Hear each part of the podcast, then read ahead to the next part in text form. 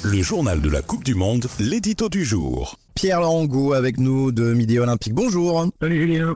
Bon alors, euh, adieu les tournées et place à l'entre-soi. C'est c'est comme ça qu'on va démarrer euh, cet édito en rapport avec la nouvelle compétition, hein, sortie du chapeau. J'ai l'humeur maussade et c'est pas parce que la France est éliminée ou parce que il pleut depuis 24 heures sur toute la France.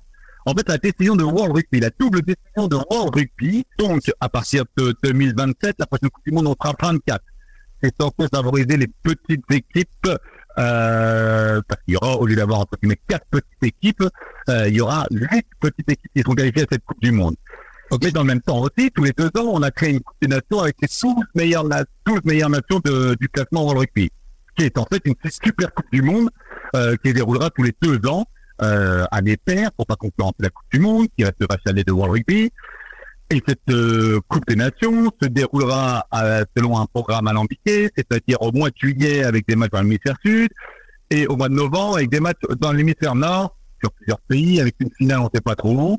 Bref, tout ceci bah, met fin à notre 14 juillet 1979 et la première victoire euh, euh, de la France en Nouvelle-Zélande avec Jean-Pierre avec Pierre Berbizier. Euh, un ma- match qui reste dans l'histoire euh, euh, euh, du rugby français et c'était une tournée classique. Terminé aussi, c'est du bout du monde de 1994 euh, avec cette relance in- incroyable lors du deuxième test, toujours en Nouvelle-Zélande, de Saint-André, avec un, un essai une action incroyable avec cette dernière passe d'Acoste-Berry pour Jean-Luc Tadourny et ce fameux essai qui est aussi rentré dans l'histoire. Terminé aussi, le grand combat en 1958, la, France qui va en Afrique du Sud, ça fait partie de notre patrimoine et depuis mardi, tout ceci est rayé de la carte pour, c'est pas pour une histoire d'argent, pour que la vache à lait soit encore plus vache à lait. Et personnellement, je trouve ça dommage.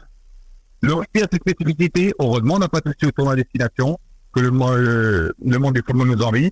Mais les tournées classiques, alors oui, c'est des matchs mais les tournées classiques qui étaient en juin, bon, qui seront en juillet, ça, allez, pourquoi pas, au moins ça permettra, ça évitera les impasses, et on enverra des équipes de France dans l'hémisphère sud, des véritables équipes de France. Et en novembre, c'est aussi un rendez-vous. Là, c'est dommage, on risque de se retrouver avec en plus, euh, si jamais les nations du Nord là, euh, ont des résultats, les super finales de tournoi à destination au mois de novembre. Voilà. Dommage, occasion rapide. Mais il y aura quand même des essais du, du bout du monde puisqu'ils seront au bout du monde. Mais il y aura moins cet aspect euh, tourné. En tout cas, c'est c'est ça que tu as voulu faire passer euh, aux auditeurs du Chant du Coq. Merci beaucoup. Merci à toi, Julien.